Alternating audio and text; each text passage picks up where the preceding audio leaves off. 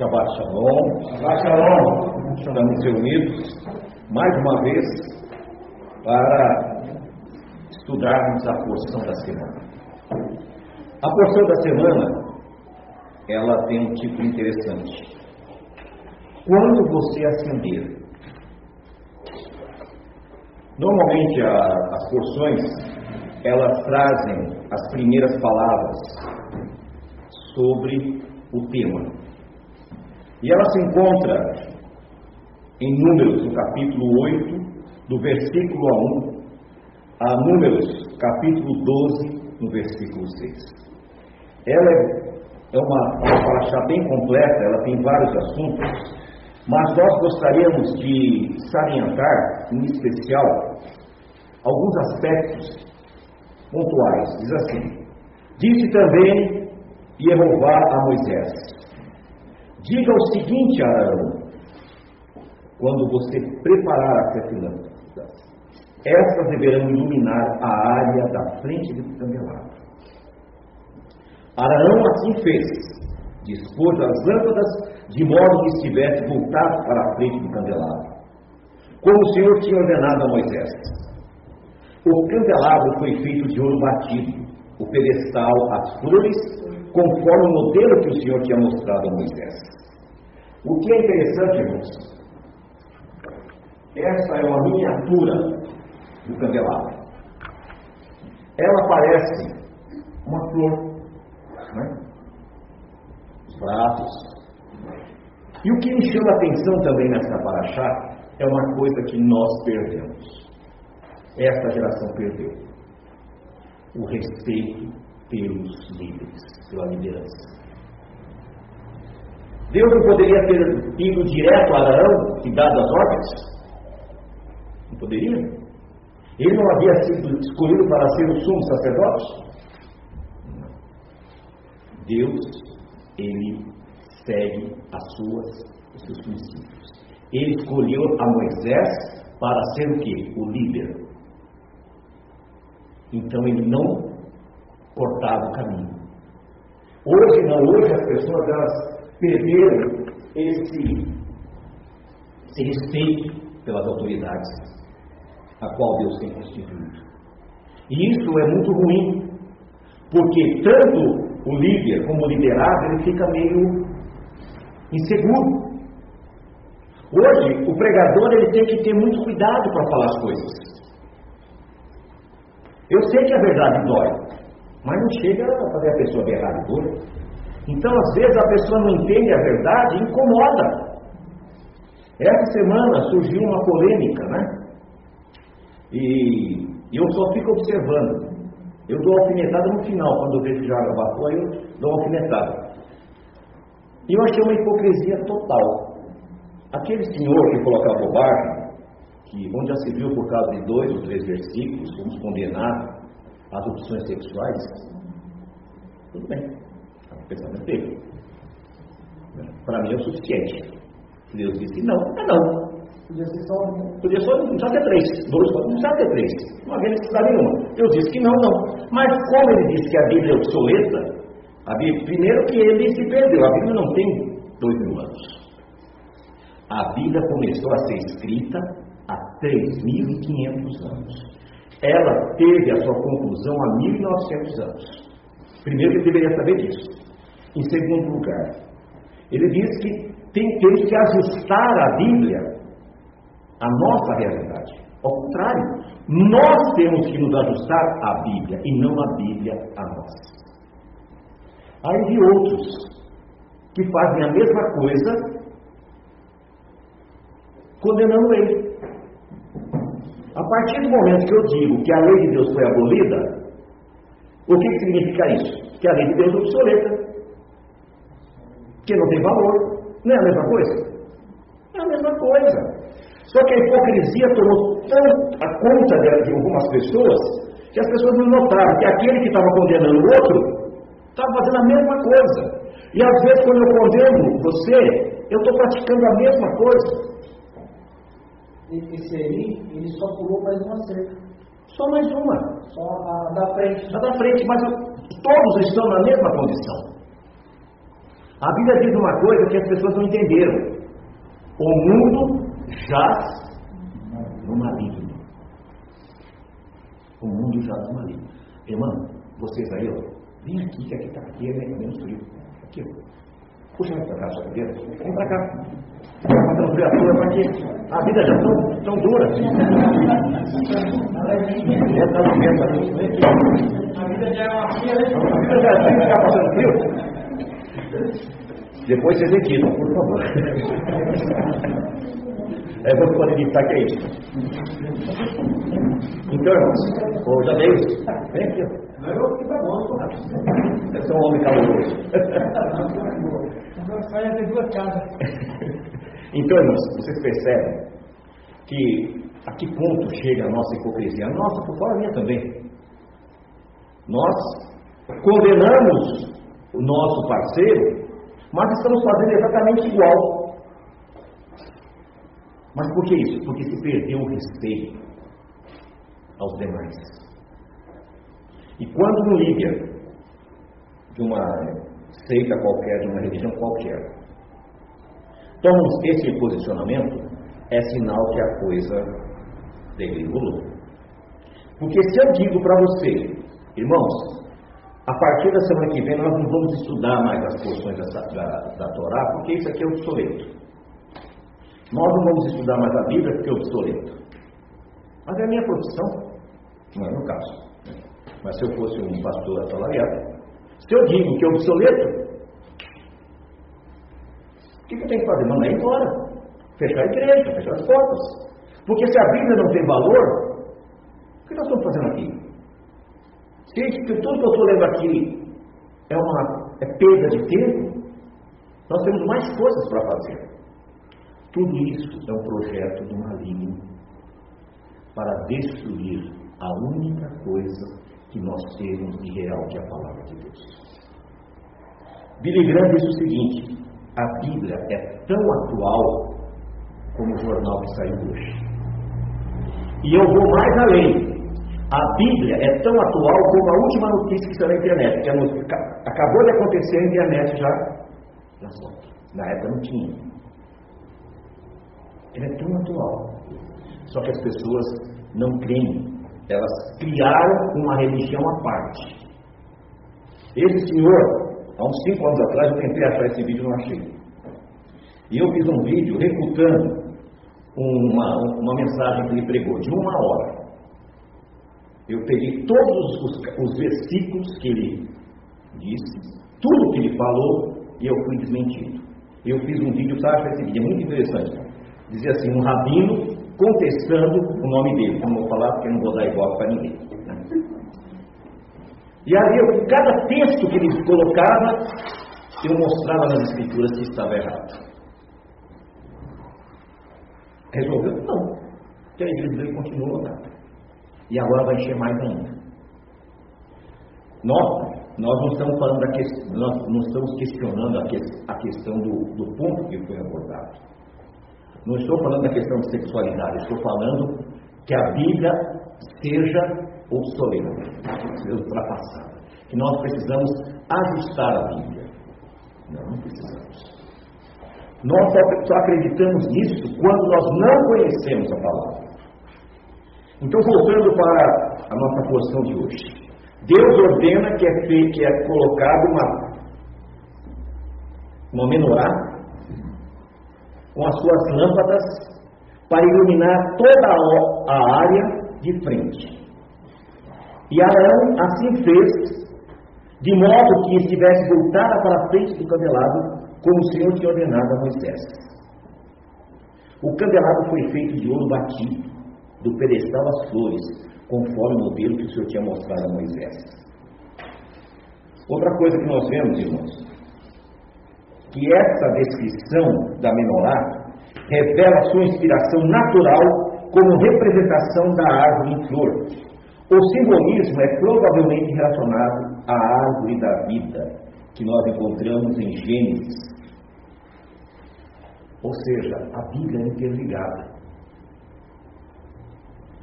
Outra coisa, Yeshua, ele disse o seguinte: que ele era o quê? Eu sou o quê? A videira. E vós. Então nós vemos que desde o Gênesis, passando por Moisés, chegando ao período de Yeshua, há uma, uma ligação. Quando que a Bíblia perde a sua essência? Existe um momento que a Bíblia perde a sua essência. Quando? Quando eu digo, isso aqui é obsoleto, isso aqui foi abolido, isso não serve para mim. Aí ela perde o seu efeito. Mas quando eu pego, eu pego de Gênesis capítulo 1 e vou ao Apocalipse capítulo 22, ela é totalmente interligada. Outra coisa interessante, em Gênesis 1 e 2 é exatamente igual a Apocalipse 21 e 22. Se você ler Gênesis 1 e 2 e ler Apocalipse 21 e 22, é exatamente igual. Todos falam o quê? Da árvore da vida. Então nós vemos que a Bíblia ela é interligada. Por mais que as pessoas tentem dizer né, que a Bíblia está errada, a Bíblia não está errada. Existem traduções mal feitas, que são, são coisas diferentes. Mas a essência não, a Bíblia não tem erro algum. Existem erros de tradução. Mas aí cabe a você buscar o quê? Uma tradução mais adequada. Agora dizer que a Bíblia tem erros, aí não. Outra coisa, será que o Deus Todo-Poderoso, que criou o universo, que criou a perfeição que é a vida, iria deixar que os homens fizessem uma lambança com a sua palavra? Claro que não. Os homens puderam tentar deturpar. Por volta do ano 100, Inácio de Antioquia, ele se dizia discípulo de João, dizia que havia conhecido Paulo.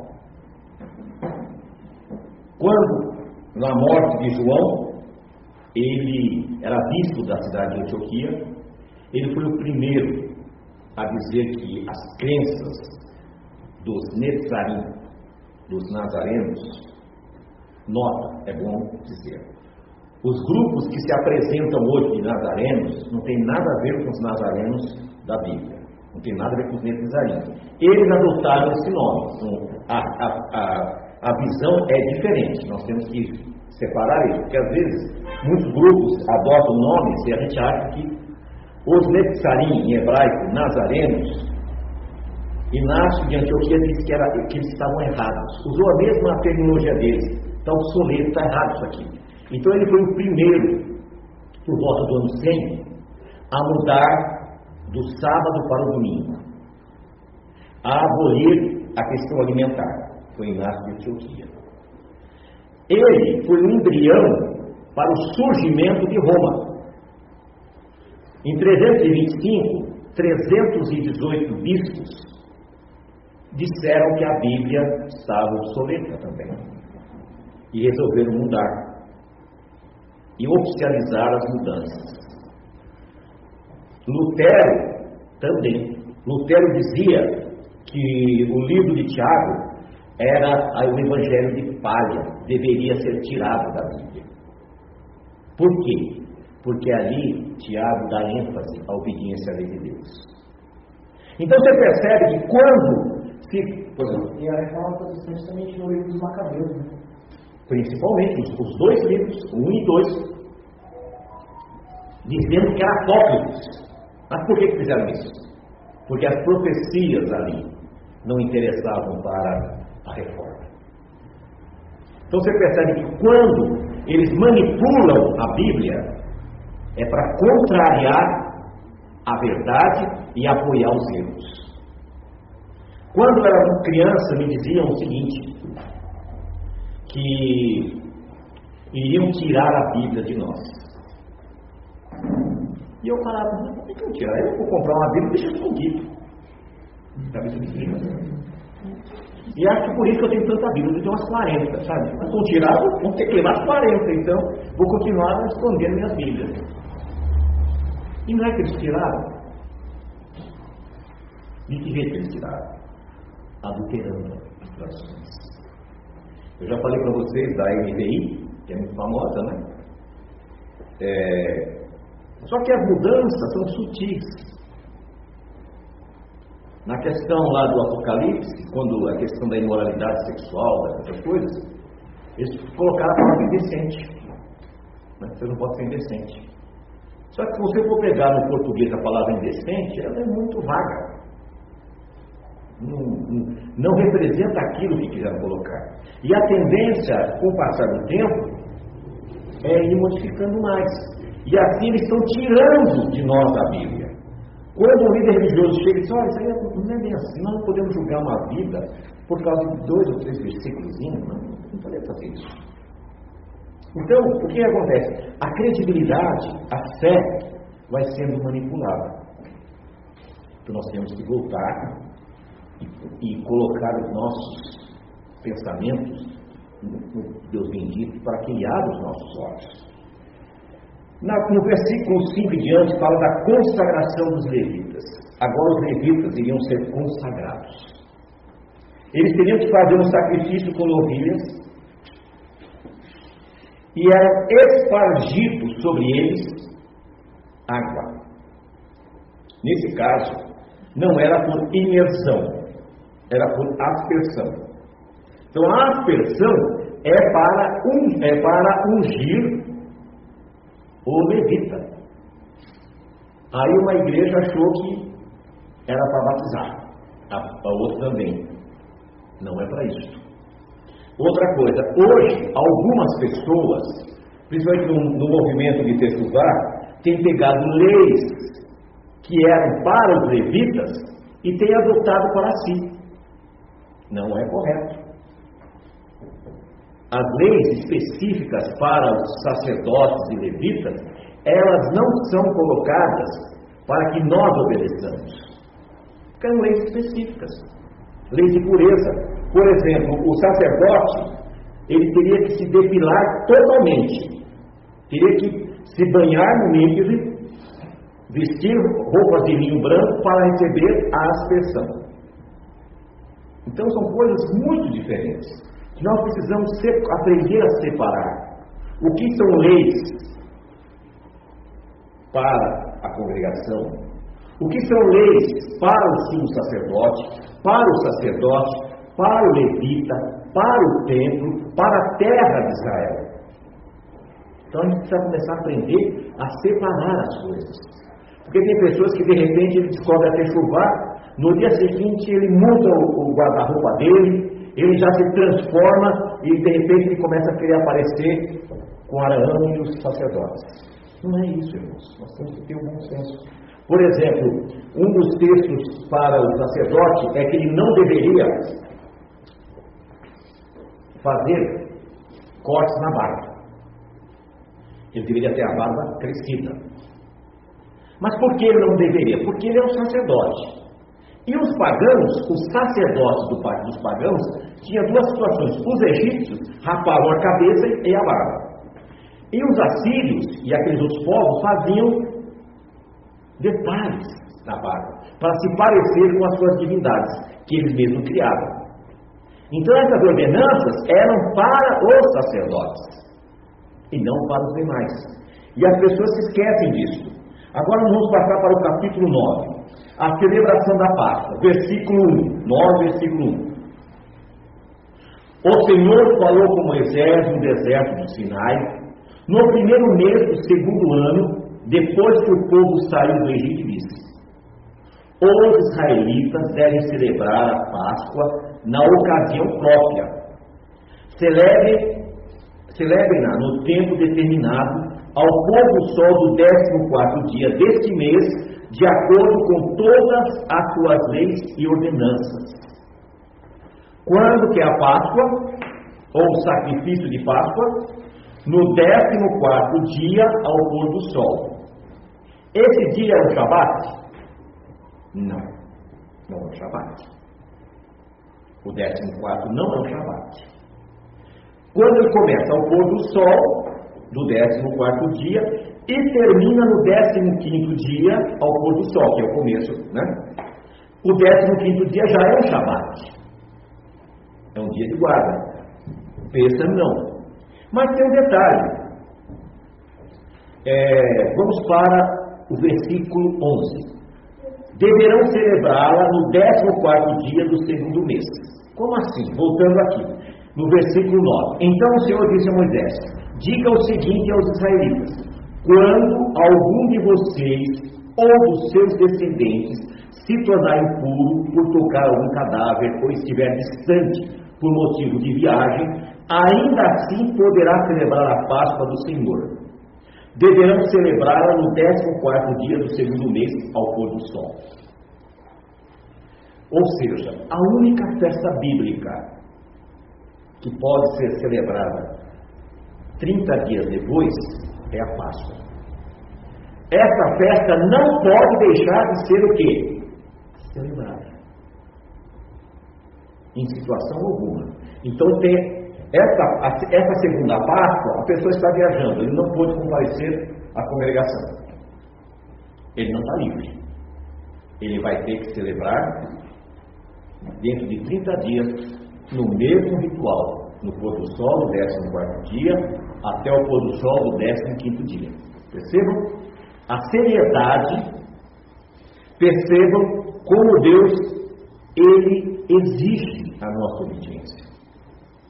Né? Outra coisa, vamos para o versículo 14. Um estrangeiro residente entre vocês que queiram celebrar a Páscoa do Senhor deverá fazer de acordo com as leis e ordenanças da Páscoa. Agora prestem bem atenção. Vocês terão as mesmas leis para o estrangeiro e para o natural da terra. Aquela mentira que eles pregam, não, isso é para o judeu, isso é para o israelita, não é para nós. Não é o que Deus falou.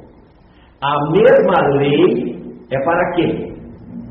para os estrangeiros e para os da terra, os nativos, os israelitas. Deus não constituiu duas leis, uma lei para o gentio e uma lei para Israel. É 9, versículo 14. Percebam isso.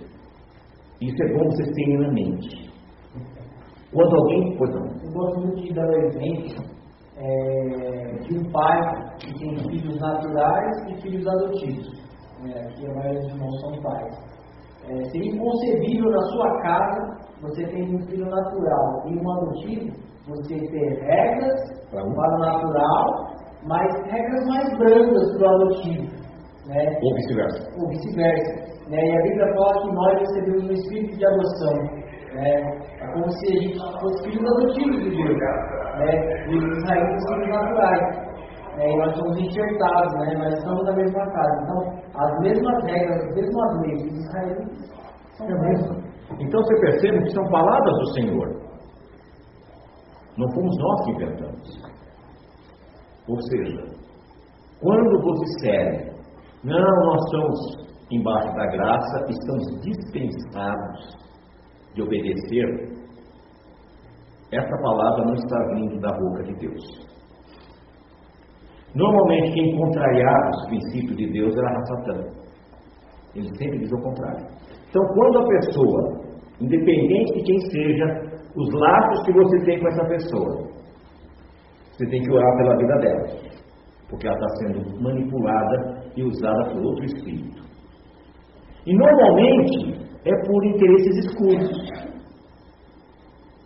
Você já viu alguém criticar o dízimo? Só que quem não gosta de dar.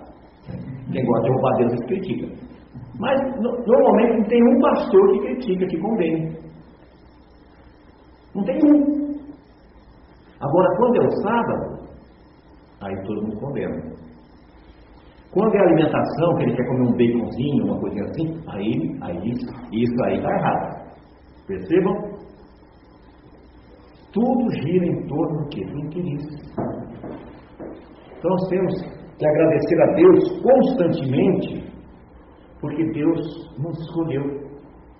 Numa geração que está totalmente desorientada, totalmente perdida, totalmente é, desencontrada, eles não se encontram mais. Minha mãe costumava dizer o seguinte, que o diabo tem uma dificuldade para esconder o rabo. Ele se apresenta todo composto, mas o rabo aparece. Vira e mexe, nós vemos o rabo do diabo por aí.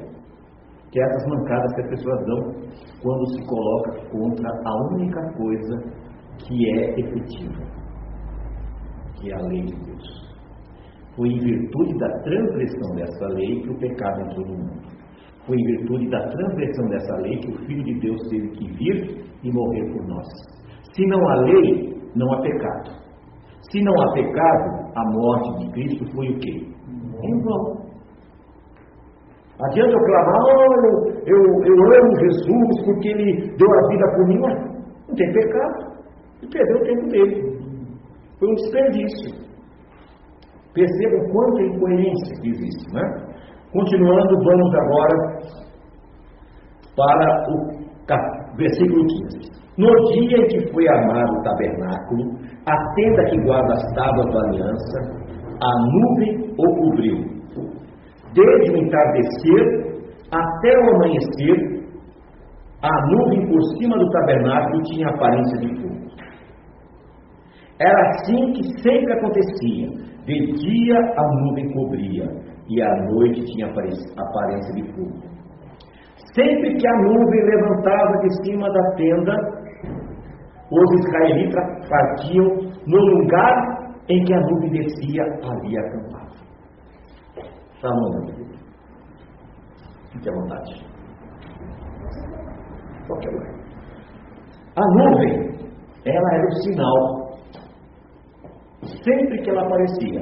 A noite era o que? Uma nuvem de Durante o dia, ela os protegia do quê? Do, do calor do deserto, ela os protegia do calor, do frio da noite. Vocês sabem que no deserto à noite é abaixo de zero. E durante o dia chega a 40, 50 graus. Então Deus proporcionou a eles, eles estavam no deserto. Mas eles no deserto estavam o quê? Protegidos. A lei de Deus, ela nos protege. Esse é o propósito da lei. Nos guardar. É como essa nuvem que protegia eles durante a noite e durante o dia.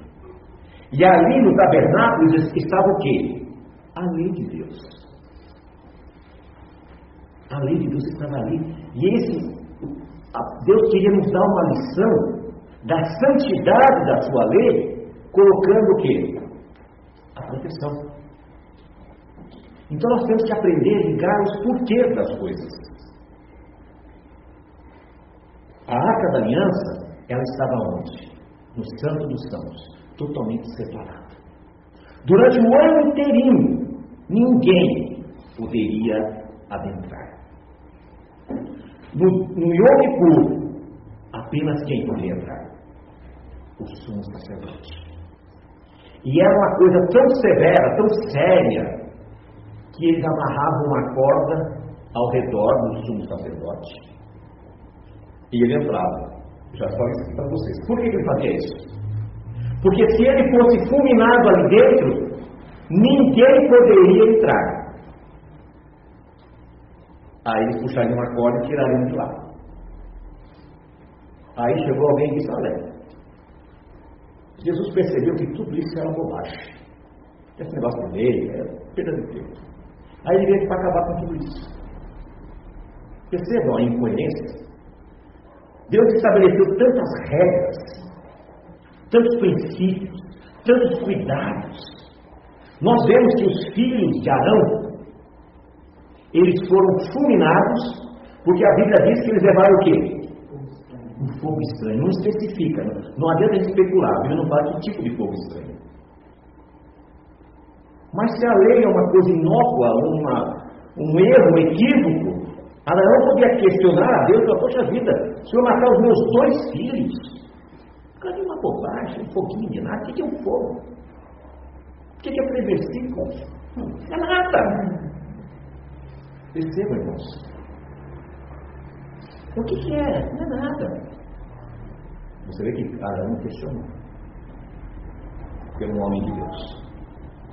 E eles sabiam que os seus filhos haviam transgredido a santa lei de Deus. O propósito da lei não era condenar, era preservar, era proteger. Porque ela nos protege, irmãos. Porque se não há lei, não há o quê? Pecado. Os dez mandamentos, se eles não têm mais validade, então nós podemos matar, não é pecado. Podemos roubar, não é pecado. Podemos adulterar, não é pecado. Podemos cobiçar, não é pecado. Podemos adorar outros deuses, não é pecado. Não tem. A lei foi abolida.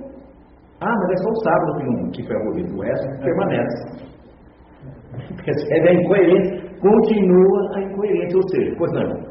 Uma coisa, uma coisa interessante, né? Eu não assisti a pregação desse, desse cara falou isso. Eu ouvi um trecho que ele fala assim, a, gente, a nossa ética não pode ser baseada na ética de algo que foi escrito há dois mil, três mil anos atrás. Só que olha só, toda a civilização ocidental, todas as leis da civilização ocidental são baseadas no Velho Testamento. Por que matar um crime? Porque, porque você, exatamente. Porque nós, roubar é um crime. Nós não somos bárbaros. A lei, ela é um, como se diz, é um escudo que nos protege contra todas as coisas. Porque se não tivesse adultério, aí o pastor está aqui, olhou, opa, gostei da, da esposa do fulano ali. E o fulano não pode falar nada. Não é verdade? Não é pecado. Aí, poxa vida, mas você mexeu com uma esposa? É, qual o problema? A lei foi abolida. Tem algum problema? A incoerência. A que ponto chega o pecado? Percebam. O homem, ele tende a fazer o quê? A ir contra tudo o que Deus nos pediu. Eu vi uma frasezinha lá, um desenho na, na rede social, quando a Eva, a, a cobra fala para Eva, pode comer. Não, Deus disse que não, não, não, isso é ultrapassado, seu sorvete, pode comer, que tá, não tem mais valor não. Tem que atualizar. Tem que atualizar, está desatualizado. Nós temos que atualizar mais o processo inverso. Nós temos que voltar para o primeiro amor. Nós temos que voltar para, para as escrituras sagradas. E quando eu falo isso, não estou falando para judaizar.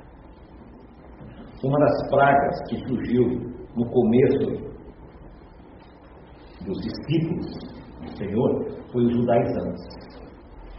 Nós encontramos lá em Atos 15 que os judaizantes queriam que os conversos praticassem o que os fariseus praticavam. Foi quando Tiago, que era o irmão carnal de Yeshua, disse: Nem os nossos pais suportaram esse fardo. Ele não está falando da Torá, ele está falando das leis rabínicas. Então as pessoas confundem. Nem os nossos pais suportaram esse fardo. Que fardo? Você, por exemplo, precisaria na casa da sua família. Você é que não poderia andar mais que 1.200 metros. Aí como você tem que fazer? Eu andava 1.200 metros, batia na porta da casa da pessoa, tomava um copo d'água, aí podia andar mais 1.200 metros. Até ao meu destino. Percebe a incoerência? E outras coisas mais que foram sendo colocadas que eram desnecessárias, eram pesos e fardos desnecessários. Então era isso que ele estava falando, não era da lei de Deus. Quando Paulo em Gálatas diz que a lei é um lixo, em outra, ele usa uma expressão, estou usando lixo que é uma expressão mais básica, mas ele usa a palavra até um pouco mais pesada. Ele não está falando da lei de Deus. Porque em Romanos 3,31 ele diz, anulamos, pois, a lei pela fé, de maneira alguma, antes estabelecemos a lei. Se ele estivesse falando em Gálatas contra a lei, ele era um doido, um bipolar, maluco. Porque no lugar ele disse que temos que estabelecer a lei. Não obedeceu o lixo, não. Ele está falando sobre um livro chamado Obras da Lei. Esse livro havia sido escrito pelos rabinos para tentar ensinar como eles deveriam observar. E aí o que acontece? A Torá é uma cerca para nos proteger. E o rabinismo criou uma cerca por fora. Só que deixou uma brecha. A Torá diz que nós não podemos aumentar nenhum mandamento e nem tirar nenhum mandamento. Deus deu uma dosagem certa para nós. E aí eles acrescentaram. Né? Por exemplo, uma das coisas que eu demorei na minha vida para conseguir abandonar foi uma bênção que eu fazia todo dia de manhã. Que a minha vida é um ritual. Eu levanto, pego o óculos, coloco o óculos. Vou no banheiro. E eu ficava lavando minha bendita és tu eterno, sou Deus do universo, que me santificaste com teus mandamentos e nos ordenaste lavar as mãos. Tem problema em falar isso. Mas um dia eu tive uma curiosidade: aonde está na Bíblia isso? E eu não achei. E sabe quando eu fui perceber isso? Um dia que essa irmã, nós, nós fomos num fórum, ela estava lá.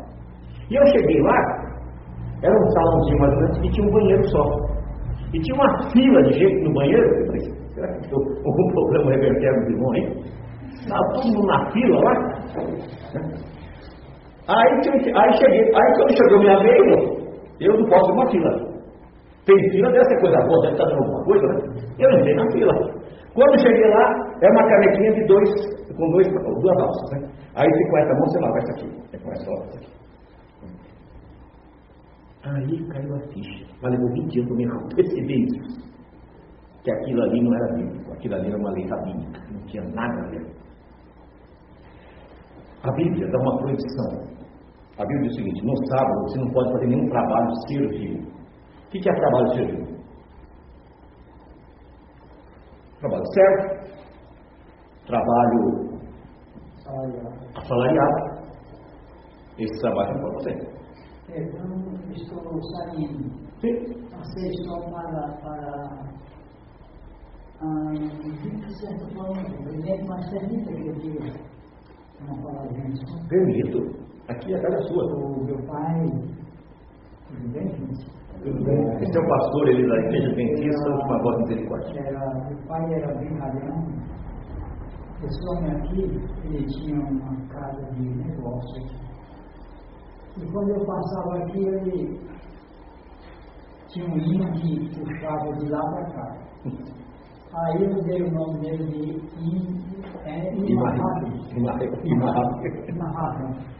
É o rabino que tem imã que puxa. Modesta parte, eu sou escritor. Eu vou escrever uma. Eu vou escrever duas folhas por último. Chama de manuscrito, né? Tá bom? Uma delas é sobre a pena de morte. Está valendo Jesus, não aboliu não, vai acontecer. Tem um irmão nosso, Cícero, lá em Crapicuíba, me perdoe, me vontade. E ele fala disso, né? A pena de morte existe, ela está apenas suspensa, né? E o que é mais gostoso agora, fora disso aí, aí é um assunto, né? Pena de morte. Vou escrever, se Deus quiser. A outra é o homem vai voar. Vai voar. Vai. Já escrevi, né? Vou escrever, vou reproduzir e vou deixar aqui com uma rápida. e agora eu estou indo lá no terreno, onde eu estou lutando, né? Há anos fazendo um casebre. Tem uma técnica de trabalho que é muito econômica, né? Trabalho em construção desde 67, por aí. Já fiz vários casebres. Né? Pois bem, agradeço muito a Deus porque Ele me conservou com vida até aqui, cheguei aos 84. Meu filho mais novo vai aniversariar, parece que amanhã, 42 anos, o Josué. Né? Tenho cinco filhas, ele conhece algumas delas. Né? Uma mãe de duas gêmeas, né? Pois bem, eu manifesto a vocês apenas a minha satisfação em poder ver, não vou poder gravar feição de todos, de todos, porque tem função. Aliás, quero lembrar de uma frase dos antediluvianos. Diz que eles eram homens, me perdoe, mais, mais fortes e mais sábios do que os de hoje, tanto no físico como no intelecto. Se pusesse um daqueles diante de um desses, veria a diferença do primeiro para o segundo. Eles eram capazes de ouvir, reter e transmitir as matérias intactas, independente de qualquer registro de língua. Eu li isso, fui lá na frente, mas que frase gostosa. Voltei, pá, pá, pá, pá, li, reli, li, reli, e hoje e assim, eu sou muito lento, muito difícil para poder aprender uma coisa. Então tem que é, esforçar. Vocês me perdoem aí, então é a hora do, do, do, A casa é sua, você sabe que aqui é que, que Até esquema. a próxima, se Deus te abençoe. abençoe. Com certeza, vai. Amém. Esse homem com 84 anos, ele visita as- a todas as igrejas. A igreja de Deus, não adventista, mas não é a normal. É tipo, a última voz de misericórdia, eles guardam as festas. e coisas. Esse homem sai daqui, ele vai para o Nordeste todinho de ônibus nas igrejas. Viaja com 84 anos. Ele é uma bênção, uma, uma coisa assim fora do comum. Né? Um- eu tenho muita estima por ele, porque toda vez que ele vinha, eu ficava duas horas conversando com ele, porque ele tem muita história para contar. Então, Deus abençoe a dele. Continuando. Nós, é, sobre a questão da nuvem. Então, a preocupação de Deus em preservar a lei dele, dar uma demonstração. E quando a nuvem se movimentava, eles sabiam que era o momento de levantar a acampamento. Quando elas estacionavam, eles sabiam que o momento de parar. O que, que significa isso para nós? Que nós temos que saber quando Deus quer que nós nos movimentemos. Quando que Deus quer que nós paremos. Porque uma das coisas que eu falou agora é a questão do intelecto. Nós sabemos que os homens, porque a ciência diz que os, os homens eram primitivos e das cavernas. Quem de vocês aqui, andando pela rua, sabe distinguir o que é barro e uma, uma pedra que vai dar o ferro? Algum de vocês sabe? Está andando ali, opa. Isso aqui é, é não. Isso aqui dá para fazer liga de ferro. Você conhece isso? Não conhece. Mas os antediluvianos conheciam. Quem sabe afinar aqui um, um equipamento de corda? A Bíblia diz que Tubal Caim, ele fazia o quê? Instrumentos de corda. Já, como é que na cabeça dele, naquela época, ele conseguiu fazer uma corda, colocar e tirar o som? Então a inteligência deles era bem maior. Só que tem um detalhe, quando a inteligência, a inteligência é muito grande, às vezes nós nos perdemos no meio do caminho, como eles se perderam. Nós nos achamos autossuficientes, não é isso? E tem muita gente, irmão, que, que fala o seguinte, "Ah, mas como que esse povo pré-diluviano sabia tanta coisa e o povo pós-diluviano demorou tantos anos para chegar no mesmo conhecimento? Se, se acontecer, se, se, vamos supor aqui, se acontecer um dilúvio hoje, e salvasse aqui e uma família outra, eu não sei fazer isso, né? Quantos anos ia demorar para os meus netos, bisnetos, tataranetos isso fazer aquilo mesmo? né? Então, é, é um argumento Porque os homens, eles saíram perfeitos da mão do Criador. Aí começou a decadência. Essa geração é uma geração muito rápida. As informações, por exemplo, basta você, faz assim, dá uma olhadinha no YouTube. Quando é bobagem, tem 200, 300, 1 milhão, 3 milhões de visualizações. Quando é uma coisa séria, tem meia dúzia. Eu ia que, eh, que a Ana é extremamente inteligente. Sim. Então você percebe? Hoje, parece que o que não tem valor, as coisas banais, atrai mais as, as, atenções. Quando você não faz uma coisa, faz uma coisa decente, parece que não. Um, um, um, ano e meio, dois anos, uns dois anos atrás, eu, eu, fiz um vídeo, só que eu coloquei uma música esquisita uh, no começo do vídeo. Deu mil visualizações. Rapidinho. Agora, você faz a meia dúzia.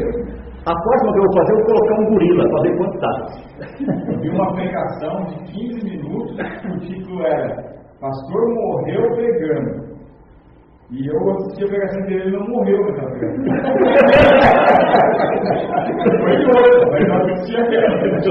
Não, mas essa é a verdade. Mas ele não mais reforma, acho que a gente precisa mudar essa série. Percebe? Então, esse dia eu estava olhando aquele para meu Deus do.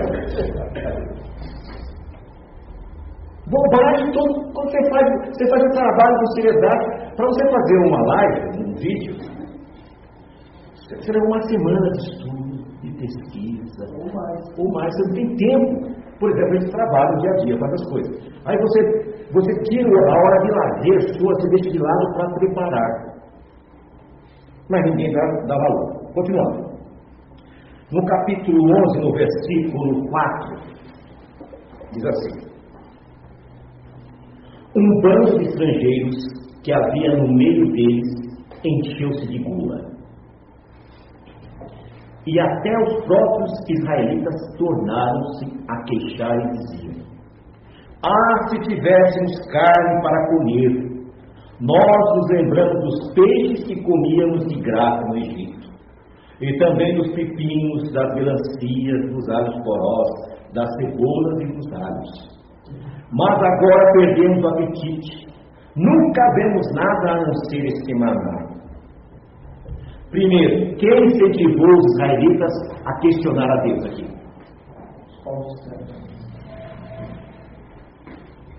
Paulistano, você falou? Paulistano. Ah, entendi paulistano. Quem incentivou os paulistanos?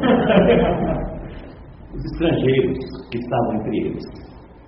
Não saíram só israelitas, saíram vários povos.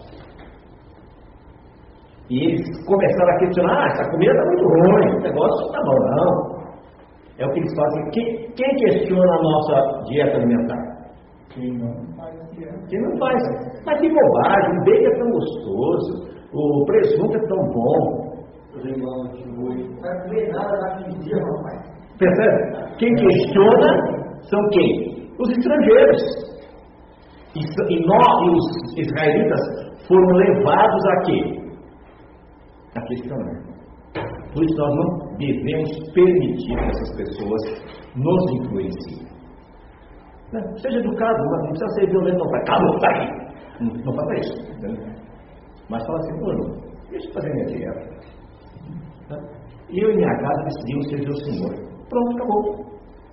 Porque sempre vai vir aquele indivíduo, não, isso é besteira. Olha, o que Deus purificou, é. não condena o homem. E o que, o que contamina é o que entra pela boca, não o que sai. Tá, só isso? Então. Vai com Deus. Dá até a música da coberta dentro, vai com Deus. Vamos embora. Eles começaram a achar que o maná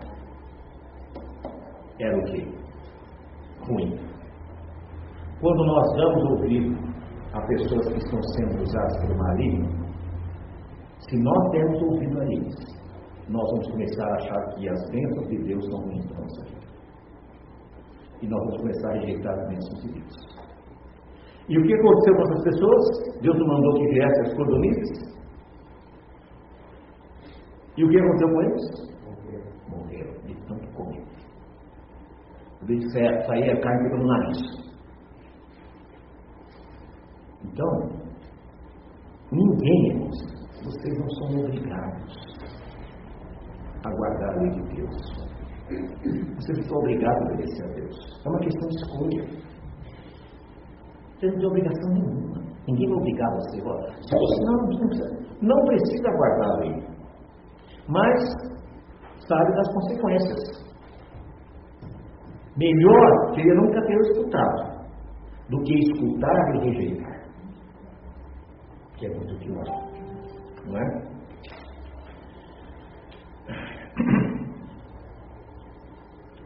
Então, Nós vemos aqui que Deus envia essas codornizes, né? E eles vão se enfadar tanto com isso. Nós temos que aprender a viver com uma dieta bíblica, porque é o melhor para nós. Existem muitas citações por aí. Nós, é, para nós que vivemos num país estrangeiro, num país que não, não tem os princípios bíblicos, para nós é muito complicado. Mas tem alternativas que nós podemos seguir. Existem as opções. Então nós não precisamos é, seguir princípios que não sejam aqueles estabelecidos pelo Criador.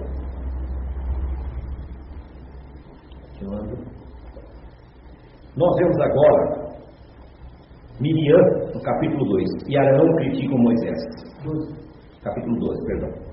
Miriam e Arão começaram a criticar Moisés porque ele havia casado com uma mulher etíope. Será que o Senhor tem falado apenas por meio de Moisés? Perguntaram. Qual foi a crítica deles? Que ele tinha casado com uma mulher etíope. Muitos questionam se era questão de cor de pele. Eu não acredito. Era questão de ela não ser israelita. Por quê? Porque o israelita era moreno também. O israelita não era loiro, olhando o judeu que é, é, é judeu feito, não é a mesma coisa. Não é o seu original. Então não é questão de pele, era questão de etnia. E ela começa a questionar, dizendo o seguinte, o senhor só fala com ele? Aí a questão é que no comecinho eu falei da questão da liderança, que hoje não se respeita mais a liderança. Ah, mas será que o, Será que Deus só fala com o Laerte, só fala com os Josias? Só fala com o João? Não fala comigo? Irmão, tenha uma relação interpessoal você com Deus. Deus fala conosco de uma forma diferente para cada um. Deus não fala com Do jeito que Deus fala comigo, Ele fala com a maneira diferente, uma, da maneira que ela entende. Por quê? Deus é pai dela. Ele conheceu antes que ela existisse, ele já conhecia ela. Então, nós não podemos questionar. Também, perdão, no versículo 3, ora, Moisés era um homem muito paciente, mais do que qualquer outro que havia na terra. E imediatamente o Senhor disse a Moisés, a Arão e a Miriam: Dirijam-se à tenda do encontro vocês três. E os três foram para lá. Para lá. Então o Senhor desceu numa coluna de nuvem e, pondo-se à entrada da tenda, a tenda, chamou Arão e Miriam, e os dois vieram à frente, e ele disse: Ouçam as minhas palavras. Quando entre vocês há um profeta do Senhor, e ele me, e ele me revela em visões e em sonhos, falo com ele. Não é assim? Porém, com meu servo Moisés, que é fiel em toda a minha casa, com ele falo face a face, claramente e não por enigmas e ele, e ele vê a forma do Senhor, porque não temeram criticar meus servos. Voltando. Viu o que ele disse aqui? Olha que bacana. Com os profetas, os profetas, eu falo por sonhos e visões. Com Moisés, eu falo face a face. Em outras palavras, quem são vocês para criticar o servo? Olha o peso. Olha outra coisa. O próprio Senhor aqui se manifesta. Ele nunca tinha se manifestado para os dois. Mas para repreender, ele se manifestou. Versículo 9. Então a ira do Senhor acendeu-se contra eles, e ele os deixou. Quando a nuvem se afastou da tenda, Miriam estava leprosa sua aparência era como da neve. Araão voltou-se para Miriam, viu que ela estava com lepra e disse a Moisés: Por favor, meu senhor, não nos castigue pelo pecado que tão tolamente cometemos. Não permita que ela fique como um feto abortado que sai do ventre de sua mãe com a metade do corpo destruída. Então Moisés clamou ao Senhor: Ó Deus, por misericórdia, concede-lhe a cura. Em hebraico, El Nahat Nalah. foi a cura mais imediata. Ela foi curada. Todavia, teve que ficar de castigo sete dias. Ele era um homem tão paciente, tão amoroso, que ele podia ter bem feito. É, pagou o que devia. Pelo amor de Deus, é uma rápida lá. Rogo, Senhor, cúria. Então, queridos, tudo isso é uma prova que nós temos que obedecer as palavras que Deus envia através dos seus servos. Nós temos que cumprir a Torá. Nós temos que amar os nossos semelhantes, mesmo aqueles que agem de uma maneira distorcida, uma maneira errada. Nós temos que ter paciência. Só que isso não, não quer dizer que elas, as pessoas não têm que pagar, porque é delito. Ela foi e ficou fora do arraial sete dias. E atrasou a viagem. E atrasou a viagem dos demais. Por isso nós temos que ser cuidadosos. Não, não sermos levianos. Porque às vezes nós não sabemos os motivos que a pessoa levou a fazer aquilo. Às vezes nós não sabemos a, a, o que está acontecendo. Então, aqui nós encerramos essa paraxá de hoje. Foi uma paraxá muito interessante, porque ela abrangeu vários aspectos de uma realidade que nós estamos vendo hoje. Ok? Amém. Amém.